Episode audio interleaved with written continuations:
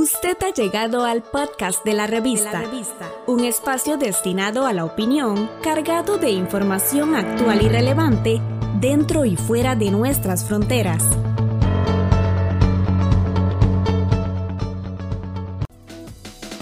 En nuestra serie Sociedad al Día, el dirigente sindical Albino Vargas. Insiste el gobierno de la República en la confrontativa tesis de que el país ocupa un acuerdo con el Fondo Monetario Internacional para, eh, entre comillas, arreglar la gravedad de la situación de las finanzas públicas. Eh, como bien sabemos, es un tema eh, que nos confronta como sociedad, es un tema que nos polariza en, momentos en los cuales la debacle social, económica, eh, política incluso y de salud debería eh, concitar por parte del gobernante el mayor esfuerzo integrador y no divisionista como lo ha venido haciendo hasta el momento. Nos llama poderosamente la atención la terca eh, posición de Alvarado de no reconocer los importantes aportes que de distintos ámbitos se vienen haciendo para tratar el tema con una visión país, con una visión nacional, eh, sin sujetarnos al Fondo Monetario Internacional.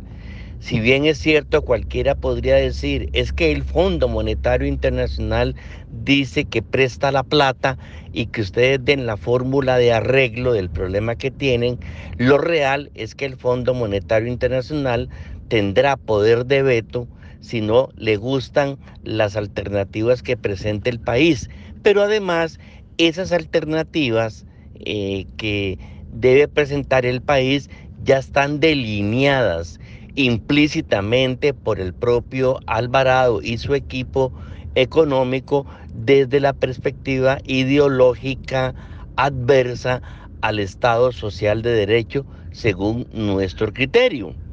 Centrarse obsesivamente en una ley de empleo público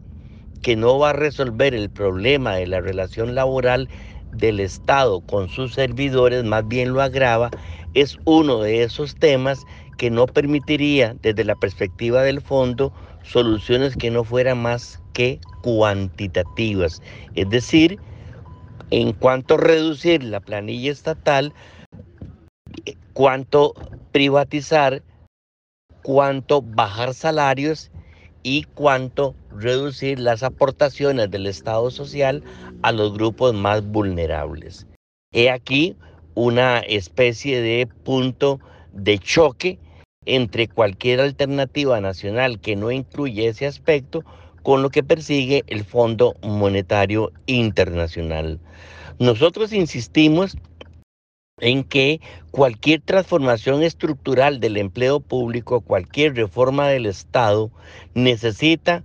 eh, definir cómo va a ser la recaudación tributaria estructural hacia futuro. Ningún empleo público va a ser sostenible por más precario que éste sea o por más miserable que sea la asignación salarial si el Estado no tiene seguridad de dónde va a recoger los recursos con un sistema tributario eh, en prácticamente en ruinas, eh, ya no solo por los efectos de la pandemia, sino también porque políticamente los últimos gobiernos decidieron no hacer nada en ese ámbito. Decidieron permitir la corrupción, decidieron permitir la evasión, la elusión, las exenciones, las exoneraciones, el contrabando y el caos eh, delincuencial, se puede decir, en el sistema aduanero nacional. Eh, y ni qué decir, y ni qué decir de que las máximas autoridades políticas del país miran hacia otro lado con relación a el al, al lento pero parece que sólido avance de eh, la penetración del crimen organizado del negocio sucio del narcotráfico en las esferas de poder y en el mismo eh, poder financiero del país en estos momentos. De manera que pareciera, pareciera que es el escenario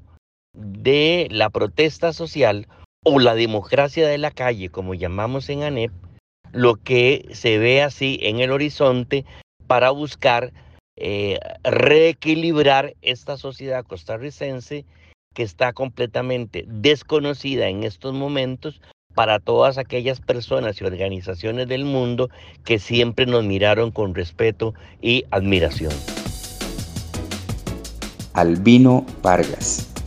Estamos en las plataformas de Spotify, Apple Podcast, Google y Anchor como la revista. La revista.